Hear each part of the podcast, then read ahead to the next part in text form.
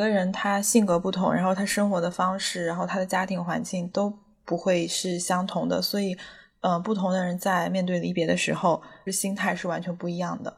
其实我们今天刚好两个人，就是你是一个离开的人，然后我是那个留下的人，嗯，然后我们也可以带着这样不同的心境，听一听我的其他的一些朋友们，他们对于离别这件事情是怎么去看待的。好啊，呃，我是胖头鱼，也有人叫我狗哥。嗯，今天我来聊聊这个离别的话题。这个话题其实还蛮适合我的。我觉得我还是一个蛮容易受离别影响的人，因为我这个人可能看起来比较沉稳，但实际上其实是一个相当敏感的人，所以我的情绪其实是很多的。在大多数时候，只是我把这些情绪留在了我表面的平静之下。从我有记忆起，比如说。小学毕业、初中毕业、高中毕业、大学毕业、研究生毕业到换工作，其实每次有这种重大变迁和迁移环境的时候，其实我的离别的情绪都是非常非常强烈的，而且对我的影响都是时间也是蛮长的。印象最深的一次离别，其实不止一次吧，我可以聊上两三次。嗯，当年本科毕业的时候，我是最后一个离开我们宿舍的人。那个时候大家都走了，然后就剩我一个。然后我边收拾东西边放一首很老很老的歌，西城的。大家走的陆续走的时候，我没有很强烈的感受。但是当我一个人开始收拾东西并且听歌的时候，那种离别的情绪、伤感的情绪一下就一下就涌上来了。然后当时还哭了一阵子。嗯，然后等我自己收拾完再离开、再前往那个车站的时候，其实走很慢。嗯，一路上非常的依依不舍。这是印象深的一次，然后还有一次是我从美国毕业回国，当时是在休斯敦，我从休斯敦的机场准备搭乘航班返回北京，当时玩的特别好的几个朋友，在机场来送我，他们把我送到那个机场的候候机大厅，然后他们就离开了，和我作别。我当时在机场的候机大厅，坐在我的座位上。嗯，一个人回想起在美国生活的两年，尤其是和这帮朋友们每天一起玩啊，一起呃分享啊，一起做各种事情的回忆的时候，也一下子情绪就上来了。当时也是没少哭。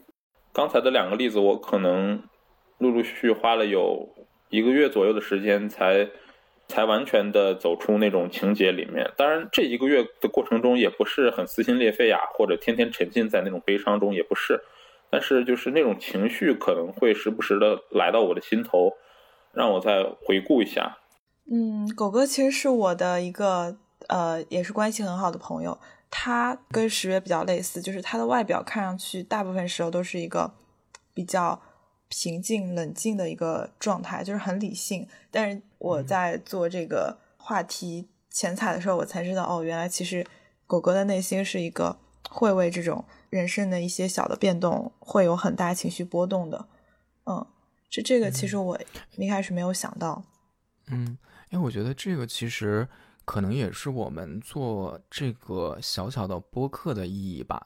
很多时候我们看到的并不一定是对方真正想的，嗯，所以。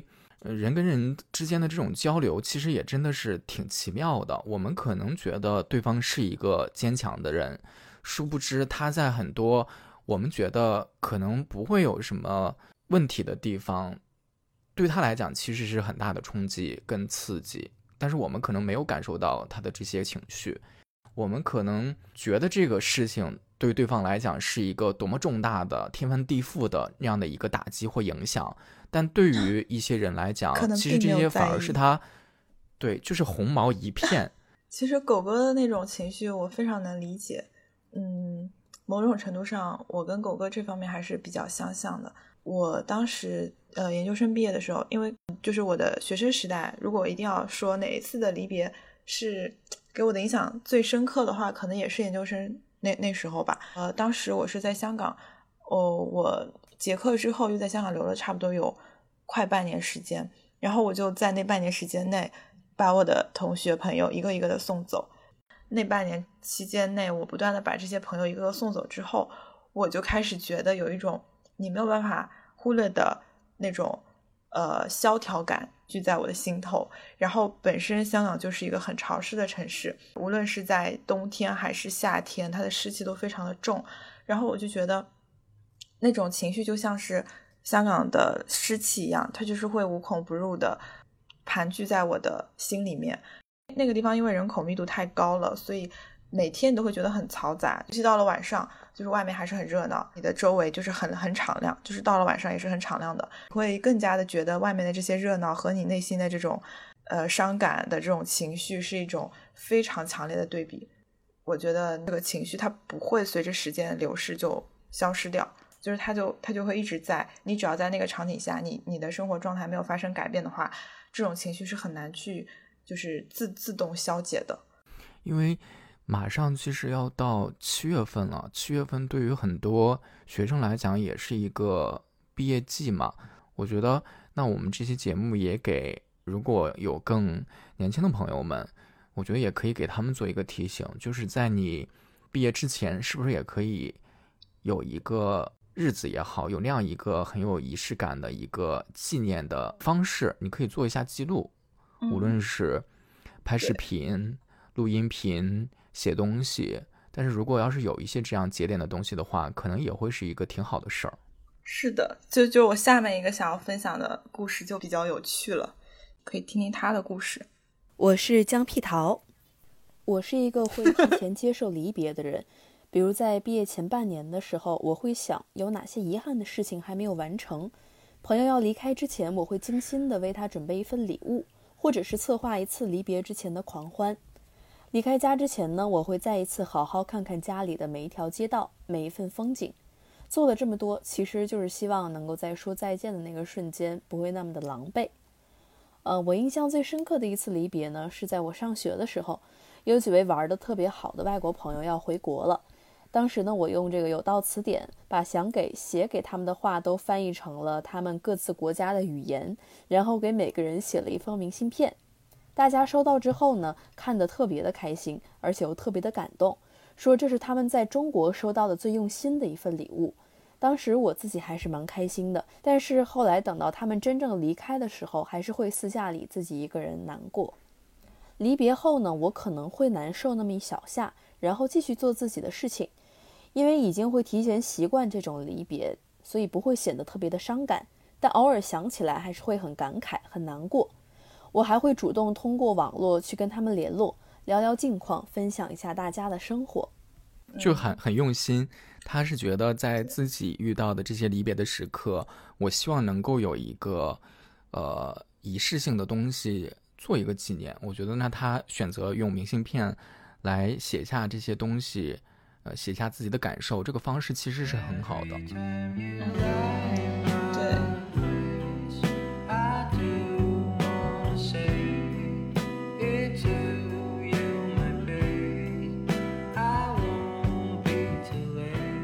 我就是最近有另外一个女性朋友，跟十月很类似，就是她是在疫情刚开始的时候就换工作。她之前在上海，然后她就很神奇，就是在疫情间找到了工作，然后在疫情之间，呃，搬家去了北京。然后他其实，在对待这个城市之间迁移这件事情上，就会显得非常的潇洒。这个时间点把这个他的故事分享给十月，其实也蛮有意思的。嗯。他现在是已经在北京了，对吧？对对对，我是赫赫。我是一个特别能接受离别的人，离别就代表去你离开了旧的环境，对往期做一个回顾，然后去新的环境认识新的朋友，接触新的事物，探索新的城市，我感觉特别的棒。所以我读书的时候去到了很远的地方，去到了国外，然后工作的时候又回来了，回来了国外换了两个城市，一个在南方，一个在北方，感觉特别的棒。印象最深刻的一次离别是，嗯，就是最近吧，疫情期间要离开工作的上海，在那里是我就关于首次工作的记忆，然后混乱的换工作，以及说有一个特别喜欢的男朋友，因为他而来到了，就因为他而回国，就是种种，嗯，都在我脑子里过了一遍，嗯，所以是很安静的一种伤感。我也要离开这个地方，我并不说会跟谁大哭着去离别，只是心里，哇，想了一下，真的这两年还是经历了很多。嗯，再加上这次离别跟我想象的也很不一样，因为疫情嘛，我没办法说去我要要去打卡很多地方，我只能说嗯，跟朋友安安静静的吃个饭，嗯，那就准备走了。经历的没有经历的，都只有之后再再回来再看了。然后我要多久才能走出这个情绪？我现在来北京已经有一个半月了，然后我还是会很想念上海，就会想到那边的吃的、那边的一些人，还有气候，种种，都让我特别的怀念。我想有机会的话，我还是要过去玩，虽然那边没有我的家人。上海跟北京就是从天气上来讲，真的有挺大不同的。虽然之前双双在出差的时候，就是经常会吐槽哦，北京太干了。对于很多南方人来讲，确实是的。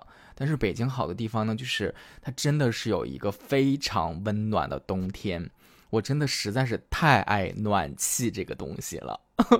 我在上海的这个房子里面，我过来的时候，最不能理解的一件事情就是它那个窗户。我不知道你家的窗户是怎样的。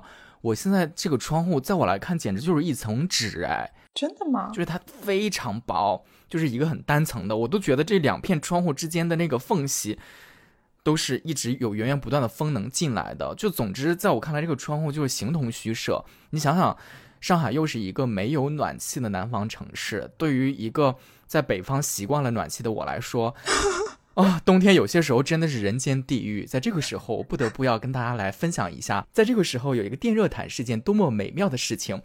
有一个电热毯，就能在上海这样严寒的冬季里面，却能拥有一个温暖的被窝，以至于这个温暖的被窝让你在冬天的时候都不想起床。我到现在已经是四月下旬了，春天的时候我依旧每天插着我的电热毯睡觉，实在是舒服极了。我的天哪！哦，电热毯真香。我们这里缺一个广告赞助商。北京会还有一个。有问题的，我我刚才虽然在吐槽那个上海冬天，对于北方人来讲确实有点太冷了，但是上海的天气毋庸置疑，真的是实在是挺晴朗的。之前我在北京的时候，雾霾确实是蛮多的，对，这个真的是不得不承认。但是与之相对应的，上海下雨下的真的好频繁呀，包括冬天都在下雨，每天不，嗯，每天有点太夸张了，但真的时不时就在下雨，这个真的是。挺突破我之前的生活经验的，因为我确实没有在一个这么频繁下雨的城市里长期的生活过。其实我觉得已经很好了，因为我就是从小都生活在江浙沪这一带嘛。像我小的时候，我们的呃，我我家可能是一个三线小城市，就是尤其是到春夏交际的那个时间，呃，应该是六月左右吧，会有一个月的梅雨季。这个这时间真的就是你现在在这吐槽的这些，在我看来都是什么？Just so so。对你都没有经历过，就是江南这边的梅雨季节，一整个月都在下雨，而且这个雨就是属于那种，呃，我小时候最大的困扰就是我每天上学，我的鞋子都是湿的。我如果穿套鞋，我才能防止自己不湿，但是套鞋其实只有一层嘛，所以我会觉得很冷。所以我小时候最大的困扰就是，如果我穿比较厚的。呃，运动鞋我不会觉得冷，但是它会潮湿，我的袜子也会湿，然后我就会，呃，因为那个时候小学吧，我会每天中午回家吃饭，我就是只能回家中午吃饭的时间，我的外公外婆把这个我的鞋子拿下来，鞋垫拿出来，在取暖器上烘干，然后我下午再继续去上学，一直都是这样子，要持续一个月。呃，我大学期间仍然在 江浙这一带，然后我们我们当时那个宿舍是，你可以理解为是。两如果是一梯两户的话，就是有一个是朝南的朝向的房间，有一个是朝北方向的。嗯，那一个月就是在朝南朝北这两个方向上没有任何的区别，因为所有人的衣服都干不了。然后我们每年的梅雨季节就开始到了拼内裤的季节，这真的不是夸张，你所有的衣服就是干不了。哦，我就觉得这些才是。呃，作为一个在南方生活人所体会到真正的不便，而你现在所说的这一切都能够通过各种电器就解决。但是当我们当时在读本科的时候，我们那个我们宿舍已经条件非常好了，我们是二十四小时不断水电、不断网。即便是这样子，我们也也是没有办法用大功率的电器，所以这些衣服就是很难干的。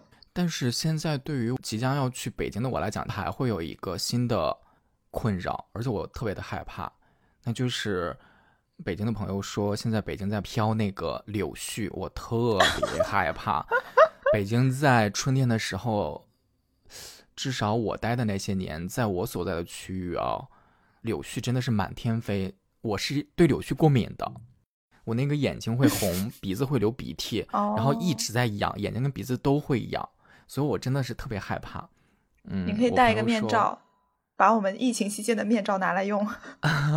现在其实每天出门也会戴口罩了，在过敏期间的时候，真的就得要戴口罩，或者有些时候就需要戴眼镜。如果真的很严重，比如说鼻子跟眼睛出现很不适的时候，就需要开开始要吃那个过敏药了，甚至于都是那样的。哦，嗯。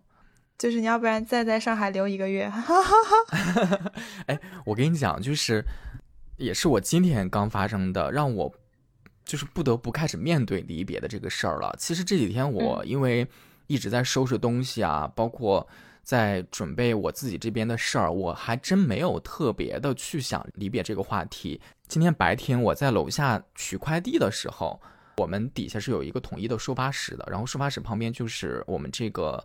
楼的管家，我就听见我租房子的这个管家在貌似跟他的领导在汇报说：“哦，哦呀，房子已经租出去了，就是我住的这间房子。那个更主管的人非常在意这个时间问题，因为他们租出去的话，就代表这个月月租呀或者租金什么时候过来嘛，然后就跟他在确认这个时间节点到底是什么。于是乎，我的管家就在说。”他说：“哦，他是二十六号退租，然后那个人是二十七号无缝的就会来签这个协议。所有的房子现在已经被签走了，你知道吗？好的，就是我都我都已经没有第二选择退路了。我知道，对我这个星期本来还遇到了一个新的难题，就是现在去北京的话是需要做核酸检测的。Hello，突然的中插。”本期播客录制于四月下旬，剪辑滞后，所以这段信息已经不是最新情况啦。马上回到正片。但是我在上海没有找到可以做个人核酸检测的医院，很无奈的一件事情。一直到昨天的时候，我才把这个事情解决掉，终于找到了。然后我预约了下周一就要去做这个检测了。但是我当时的心里面的那个备案是说，如果我真的没有办法做到这个核酸检测，我没有。办法提供一些证明，去北京去。我虽然在北京已经租好了一个房子，但是我又不能过去。我上海的房子需不需要续租？今天的事实已经告诉我，哪怕在疫情期间租房子，很多时候还是很抢手的呀。你想续租，现在已经没有机会了。我已经开始面对着一个下一周客观环境推着我，我也必须要开始进行远距离搬家这件事了。哎，说到搬家，就是我们刚刚听的这个赫赫这个姑娘也特别的有意思。就是我一直觉得她是一个非常敢爱敢恨的女孩子。我觉得她的那种洒脱是，呃，我是我很多时候我是没有的。然后她就是会经常称呼自己是 U 盘女孩，为什么呢？因为她的所有的家当用一两个行李箱就能装好。她真的是我要走分分钟就走。比如说她当时。他当时跟我说：“我要去北京了。”我我想说：“Hello，现在疫情哎，你为什么要去？”因为那个时候大概是才二月份，就是很早。因为他真的是，如果说我我觉得自己已经算是一个想到什么我就是立刻去做的人，我已经非常的执行侠了。那他就是可能是执行超人吧，就是他真的就 飞快的找好了工作，然后飞快的收拾行李，飞快的就走了。然后他。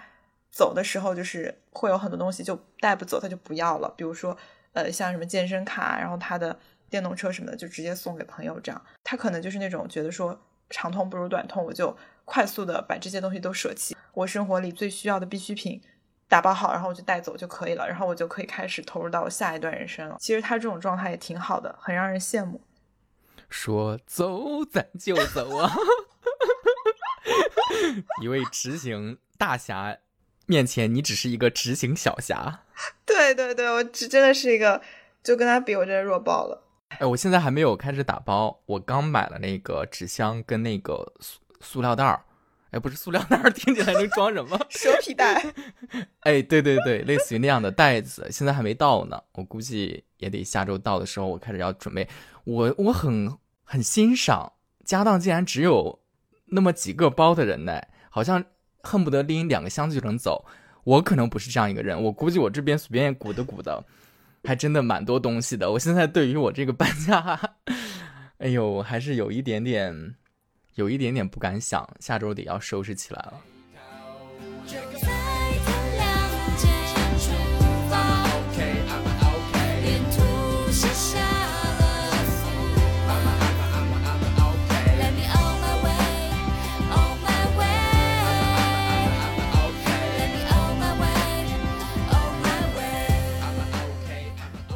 就是我们等一下录完节目，不是要去吃饭嘛？我就是想问，对于你来说，你是希望有这么一个离别时候的告别仪式吗？又陷入了沉思。我是觉得没想过是吧？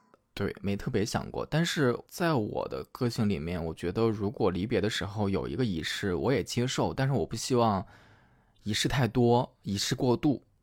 就是如果 特别的把这个东西很强化，甚至于变成流水席，流水席，我的天呐，我就不行了，因为今天吃了一场饭了，明天还有一场饭，然后对于我来讲，这两场饭可能就够了。告诉我说，哦，我每天我都要吃一波，跟所有人都告一次别，可能我的性格我也觉得没必要，就是好像把这个事儿搞的，你要怎么着了呢？这是要。嗯你要去西天取经了吗？是不是？就甚至于可能我到了北京，也有可能我就开始默默的生活起来了，也不一定会有一个特别隆重的时刻，发一个朋友圈说本人已到北京，约起来。可能也不会吧，除非是我那段时间特别无聊，就是离别是我所有事情当中的一个小插曲而已。但是我觉得它还不足以在这一刻，我把它放大成一个大太阳。嗯，那我也问一下双双呗，你是一个在离别的时候希望有仪式感，或者说会在意这个仪式感的人吗？呃，我觉得是要分情况的。就是如果我是那个离开的人，就比如说我马上要离开上海，我去别的地方了，那对我来说有或者没有，我都是 OK 的。甚至我甚至于我会觉得说没有会更好，就是不要再经历那种。离别那种伤感的场面了，我会觉得就我默默的走掉就好。但如果我是那个被留下来的人的话，我就非常需要有这样的一个仪式。这也是我多年的经验告诉我的。如果说我是被不告而别的话，我会非常的生气，我会非常的难过。啊？为什么？因为我会觉得说什么这个人就走了，就是我都甚至于不知道该如何回忆我们最后一次见面时的场景。所以我会觉得，如果我是那个。呃，被留下来的人，我会希望有一个我自己预设好的呃离别时的场景，因为这样的话，当我日后回想起这个人已经离开我的生活的时候，我会可以回想那个在我记忆中打点的那个场面，因为那个场面我理解一定是会有一些合照的，然后这个合照上我能看到的肯定是大家都是彼此之间比较开心，然后比较热闹的场面，会是一个很好的让我事后回忆这件事情，我能够回想起来的一种比较正面的。反馈，但如果说我是被不告而别的话，这件事情就会很长久的在我心里面变成一个一一道小伤痕吧。这么夸张？嗯，我听起来就是你的描述特别像你希望你希望自己要做生活的导演，所有的这些个戏码离别也是一出，这一出还是要由我而主导，还要留下。记忆的片刻，然后每个人还要拍张照片，照片里面还要是微笑的表情。天呐，哦，生活的导演双双，嗯，生活的导演陆双双。哎，就是我也我也问了我的朋友们，就是可以可以听听看他们是想要还是不想要。好啊。离别的时候，我希望有仪式感啊。我的 仪式感就是在离开那个小出租屋的时候，我有去拍他很多照片。虽然屋里很脏很乱，但我还是嗯拍下来了。然后有跟朋友去吃饭，去打电动，去很呃，还有把我买的一些东西，像什么电瓶车，呃。给到了我还在上海的朋友，电瓶车是永久牌的。然后朋友拿到过后，他说：“这是你前男友送你的吧？”永久啊，forever。虽然你们的爱情没有 forever，但这个 forever 会永远的在我这里。嗯。离别的时候，我我其实没太希望有什么告别仪式，因为我这个人本来讲其实不是一个特别喜欢，不是特别喜欢仪式的人。嗯，在有仪式的场合，我自己可能会觉得比较尴尬。嗯，如果说真的某些事情算仪式的话，我可能就会希望我是最后一个离开的人吧。我希望自己能够在当时的情景能够再多驻留一会儿，多徘徊一会儿，多能够在那种情绪下再独自的感受一会儿。因为我现在想，其实人的情绪是有很多波动的。嗯，哪怕是像离别这样看似不是特别正面的情绪，你在当下的环境，其实你能够感受到自己的存在。嗯，也未必不是一件很美妙的事情。所以我的仪式，如果算是有的话，那就是可能希望最后一个离开，希望多多的逗留。离别的时候呢，我不希望有告别仪式，因为我觉得人与人之间的感情是很微妙的，是一种默默的守护和扶持。如果硬要把它放在台面上，会耗尽心里那些沉淀下来的东西，反而呢会显得很做作。我希望离别的时候，虽然可以不留痕 迹，但以后呢还会通过各种方式保持联系。世界越来越小嘛，我们总有一天会相见的。哎，我这个朋友真的很搞笑，哎，很做作。他觉得我们待会儿要去吃饭是一件很做作的事情。吃饭其实是一个在离别的时候还挺常见的一个形式了，这个倒没有什么。但是我听完之后，我突然想到，我也可以有一个仪式感。我接下来也可以把我在。触手可及的，我旁边这个冰箱里面还剩下了大概四五袋拉面，送给你。希望我们的友谊长长久久。Forever 永久牌是不是？永久牌拉面。嗯，我味千的拉面哈，因为我疫情期间买了好几包，我到现在都没有吃。我觉得这个东西我不应该没有吧？我都好想打开好害怕，我觉得你要害我。我下个星期在正式收拾东西的时候来看一看。对，就是其实我是比较像赫赫这样，是比较希望有仪式感的。就如果是我的话，然后我尤其是认同一句话，就是“聚是一团火，散是满天星”。就是 Oh my God！宏大的背景音乐起来。是的，是的，就是我觉得你，就大家就分开之后，就其实我们我们大家会觉得离别是一件伤感的事情，不一定是觉得说离开这个人，而是说，我们可能就再也没有那种呃当下的环境或者是那种气氛了。就比如说毕业的时候，大家伤感，更多的时候可能是觉得自己在跟学生时代做告别，从此以后大家开始了一个人生的新篇章，开始工作啦，这种时候大家那种伤感，它其实是一个。某一种生活方式，某一种呃人生片段的终结吧，在最后的那个时刻，把大家团聚在一起的那种，就是画面定格，嗯，然后在记忆里面打点。你知道你自己再也回不去了，但是你可以回忆一下最后那个画面。双双，这个时候你可以加个音效，咔嚓，让相机定格的音效。此处需要一个广告商。好做作啊，嗯。哎，那 对此你没有任何的评价哦，那我就继续了。好冷淡哦，真的是，我在那等了一下，我有一个小小的 break，然后我想说，哎，他应该说点什么话吧？OK，说我当时有一个印象很深刻的事情，就是我研究生毕业的时候吧，我的室友跟我说了一句很搞笑的话，他说我们以后结婚的时候再见。当时我还没有理解，就是想说为什么一定要结婚的时候再见？但是后来我就觉得是这样的，因为。结束的时候，大家就各自回到各自的城市。如果不是在一个城市工作的话，其实未来生活当中，呃，交集是很很少的。我觉得结婚可能是一件朋友之间不可或缺的大事吧。所以他跟我当时说结婚的时候见，其实也不见得是一件玩笑话。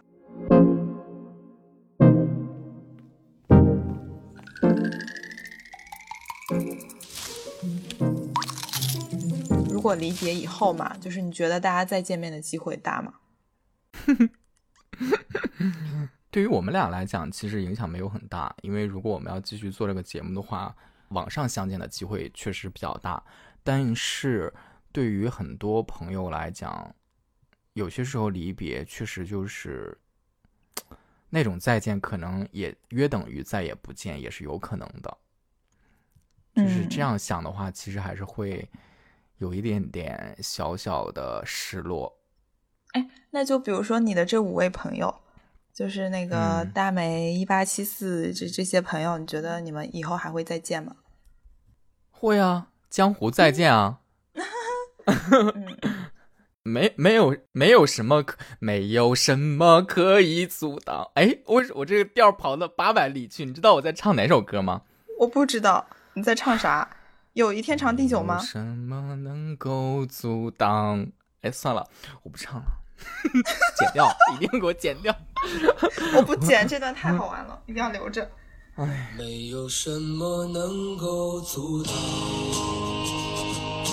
你对自由的向往。未来我们还可以微信聊天、视频聊天，或者是我飞北京，我觉得是有的。哪怕你不来上海，我觉得我应该有机会也会去北京找你玩吧。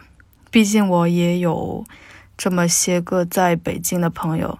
你看，我已经就是无形中被你影响到了。我之前从来不会说这么些个这个形容词，我肯定就直接说这些。我觉得未来肯定还会见到十月的，这个毫无疑问。我以前做过一个纪录片，叫《晚清》。阿顾真的做过好多纪录片。然后我记得有一集的开头，我们采访了历史学家萨苏，他就讲过，现在跟过去最大的区别在于交通。现在的世界是四通八达，所以要抵达一个人，只要有心，都不是一件很难的事情。我觉得非常有机会，因为北京还是。嗯，比较容易见面的吧。虽然我也很久没有去过北京了。千源的声音过电之后，真的跟他本人的声音好不一样。相对来说，大城市之间的见面还是比较容易的。嗯，我们应该之后就比如说想起来啦，还是可以聚一下。就大家都有时间的时候，比如说去北京或者你来上海的时候，肯定还是有机会再见的。反正如果我去北京的话，我就会联系你。大姐，那我有没有时间？会有很多共同的话题。不会因为，比如说时间距离太久就没什么话说了。聚是一团 火，散是满天星。聚是一团火，散是满天星。对，大家都还是很乐观的，觉得肯定会聚的。哎呦，唉，但其实这个这个事情，我我是比较悲观的，就是我我自己就是。觉得说，嗯，我以前会觉得，比如说我的朋友们离职之后，我会觉得说以后一定要经常约出来在一起见面，呃，吃饭玩什么。但是其实后来就渐渐的会不联系的。这个事情真的是必须要有一方非常主动、非常在意去维系，否则真的很容易被时间冲淡的。像我的话，就是我我自己觉得说，我有的时候也会这个动力不足，然后。我可能会需要有更大的其他的动力来促使我去见已经离开我生活的一些朋友们。比如说，对我来说，我最有可能见到我其他城市的朋友的契机是音乐节，就是我喜欢的歌手或者是乐队，他们在其他城市有音乐节，然后我就会在小长假的时候去到那个城市，比如说什么长沙、呃，然后南京、苏州之类的，然后。顺便就去看一看我在当地的朋友们，嗯，就是找到合适的契机嘛。对。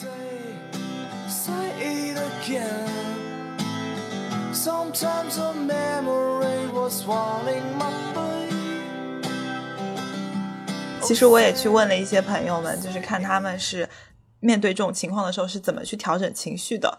然后就其实也也他们也也没有说什么很有价值的话，但是我觉得 送给十月吧，作为一个马上开始收拾行李可能会泪崩的人来说，我觉得泪崩，这对泪崩是吧？泪崩这段话泪崩怎么着？我是边收拾行李边哭泣是吗？我是多伤感呀！我还对呀。面对离别，我会怎么调整自己的情绪？那肯定是疯狂的倾诉呀！我会在各大社交平台上一直反复的说，我好想念上海，南北差异等等等等。然后吃青团呢，又会勾起我的回忆。嗯，总的来说，离别或者说乡愁吧，因为走的地方太多，离别次数太多，乡愁都不仅仅是对我的家乡重庆的一种乡愁，我可能会想念在国外的生活，在上海的生活，或者离开北京过后，我会想念在北京的生活，然后很多物件我也会带着走，就是这个东西是我在这个地方买的，它充满了我在那里生活的一些情绪和故事，所以离别其实还棒的，还挺棒的，会让你成为一个有故事的人。嗯，面对离别是如何调节情绪呢？我我个人是觉得这种这种情绪可能并不是很好去调整。也许你可以说，嗯，去把自己的精力和时间投入到其他的事情上，但实际上，一旦你闲下来的时候，这种情绪又会回来。你其实是无法通过做其他的事情来摆脱这种离别伤感的情绪的，所以。绝大多数时候，只能说是还是通过时间来消除这种情绪，瓦解这种情绪。有另外一种情况可能会好些，就是你这你的这种离别，其实是从一种场景或者生活方式完全巨大的转向另一种生活方式。那么这个时候，你的整个情绪，你的包括甚包括甚至身体上分泌的某些。呃，应急的激素可能会极大的冲淡这种离别的情绪。什么激素？嗯，这个时候可能会有一些帮助。呃，啊，我想起来，可能运动也会有些帮助吧。运动对情绪的调整向来是正面的。当然，这种调节的方式可能就不单单是应对于离别这种情绪了，它对于所有负面的情绪的，呃，对冲作用都是，我觉得还是都是蛮有一些效果的。面对离别呢，我一般会提前的调整情绪。所以，真的到了离别的那一天，我其实已经调整的差不多了。我总是相信“海内存知己，天涯若比邻”。我不害怕离别，害怕的是两个人虽然还在一起，但是心已经越来越远了。哇，我这个对这个“海内存知己，天涯若比邻”，但是他后面说的那句“害怕”，呃，虽然人还在一起，但是心已经走远了。这这个其实我非常的认同，就是貌合神离嘛。我想了一下啊，我个人其实关于所谓的离别的仪式感跟调节方式还是有的，但其实这两个命题对于我来讲都是同一个方式，就是嗯，我会用一个自我记录的方式来面对这个情况，因为我自己是一个有写日记习惯的人，啊，呃，所以我基本上在我很重大的人生时刻的时候。那一段时间，可能写日记的那个频率明显的就会增加了，可能会把你每一天你自己的一些想法，或者你那几天遇到的一些比较重要的事情会记下来。那个可能对我来讲是一个自我的一个梳理。你是用什么形式记笔呃记日记啊？文字吗？手写。对。哇，这个还挺好的。就是我觉得相比较打字来说，你手写的过程可能更好的去梳理这种情绪。因为这个习惯就是坚持太多年了，我现在唯一有一个小小的遗憾是，我初中的时候的那个笔记本找不到了。有一个我特别喜欢的那个笔记本，就记了，你想也大概三年的时间找不到。但是我我小学的笔记本，我现在都能找到一个。然后高中的、大学，包括到现在，我每一次搬家，专门的会有一个小的箱子装书嘛。但是也会有一个跟书同样大小的一个箱子，装的全部都是笔记本还有一部分就是可能得有七八个吧。就人生到现在为止，如果遗失那一部分的话，那我可能真的会心碎哎。我我有七八个笔记本，是我从小到大的那个日记，到现在都有，就全部都是手写。我觉得这个很有意义，就是尤其是你。过一段时间想要去复盘自己前前一个 对人生阶段是就是感受的时候，你再回看，你会很有触动的。对，大家没有这个习惯的人，其实你想要找到一个抒发自己情绪的一个方式，你不妨也可以尝试一下。嗯，说了这么多，就是不可避免的，还是会到一个比较煽情的环节。呃，最后面呢，就是也收集了十月啊什么？难忘今宵吗？你不要唱了，不好听。你唱的不好听。就是收集了，就十月在上海的朋友们给他的离别的声音，作为一个离别的礼物送给你吧。嗯。然后，对于你的离别，我写了一首小的短诗，可能你在朋友圈也看到过了。我想要就是用我的口音来给你念一下山东口音哦。哇哦！十佳的轴轮上有许许多多的人儿，他们不允许你停留，一转身儿便画了一张脸。思念这两个字儿，只要说出来，他就是你的。Miss you。我就送给你一首歌吧。这首歌是来自罗比威廉的，叫做《Better Man》。好，开始了。哦。Send someone to love me. 啊 I need to 欢这歌 rest in arms. Keep me safe from home in pouring rain. Give me endless summer. Lord, I feel the cold. Feel I'm getting old before my time. As my soul heals the shame. I will grow through this pain. Lord, I'm doing all I can to be a better man. Better man 好，希望你在北京可以快乐下去，一定要保持赤子之心哦。八八六。如果说要送一段话给十月作为临别声音的话，我在回来的路上仔细的想了一想，我觉得我们这个年纪可能就是，尤其是男孩子之间，可以深刻一点。我写过一段一篇文章，以前我记得有一段话，我还觉得挺适合用在这里的，作为一段寄语送给十月。哇哦！曾经星辰海底，曾经雨过河源，现在风华正茂。祝十月一切都好，祝我们一切都好。十月，那就祝十月一直保持现在这样，嗯的性格吧。嗯，其实没有什么要送给十月的，因为他真的不太让人操心。因为你没有钱。他会自己做好非常详细的打算和规划。相比较我们而言，他这一块做的比我们好太多了。那只能祝福他后面顺顺利利，然后越来越好。嗯，好的，就这样。还是希望说你去北京之后能够有一个很好的前程和发展。希望你在上海的这段经历能够成为一个，也是一个非常珍贵的回忆吧。然后十月，我真的还有一个要忠告你的点，就是你可不可以不要大手大脚的花钱，攒一点钱，储蓄真的非常重要。是在这个时代，你核心的抗风险能力之一，是一定要有存款的。我再次跟你强调一下，我我我是越来越觉得，呃，就是你自己有一笔小自己的小金库，这个事情对于一个理想主义的人，对于一个其实功利心没那么强的人来说，非常的重要。它可以给你一些底气，然后可以给你很多安全感。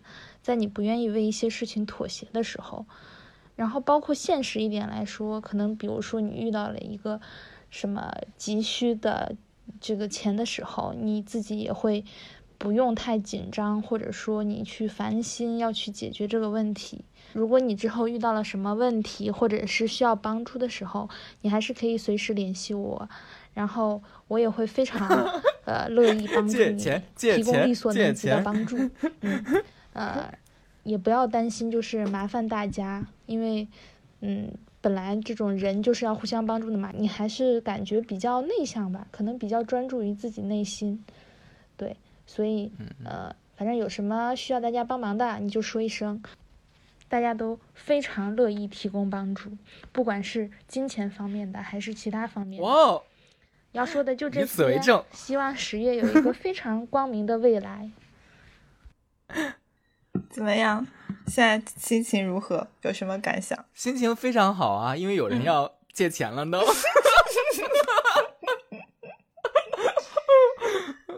有钱真的就是快乐。为所欲为。哎，其实晚上的时候，也就是正好可以见到大家了嘛。我们今天晚上的，哎，你那个词儿不叫散伙饭，那个词儿叫什么？呃，离别晚宴。哦，离别晚宴，最后的晚餐。对，其实我们马上就要相见了。哎，我跟你讲，我还真的淘宝买那个游戏呢，正好我们去的早一点的时候，还能玩一会儿那个，就是头上绑一个绷带的那个。抖音上火的游戏，嗯，差不多了。这期就是聊到这里，我们可以先收拾收拾去吃散伙饭，然后晚上回来，如果十月你有什么其他新的感触，我们可以再补录一下，嗯，就作为一个结局，好吗？OK，好的。这是一期很私人化的播客，录制之前双双还不告诉我这一期的主题是什么，搞得有点神秘。嗯，现在回听完，挺感动的。我也发现用声音做一场记录是件还挺浪漫的事儿。我和双双最近为这个播客未来到底做什么内容，挺苦恼的。出于我的职业习惯，真正操刀起来更让我有点困惑于在现在的自媒体中，个人表达和公众需求之间到底应该怎么样找到更好的平衡。嗯，恐怕没有答案，唯有一点点的尝试。谢谢双双，这是令我很惊喜的一份礼物，也希望我们能够用这样声音的方式，在这里能做更多这样真实的记录。我想把你留在这里，啦啦啦啦啦啦。我想把你留在这里，想把你留在这里。我想把你留在这里，想把你留在这里。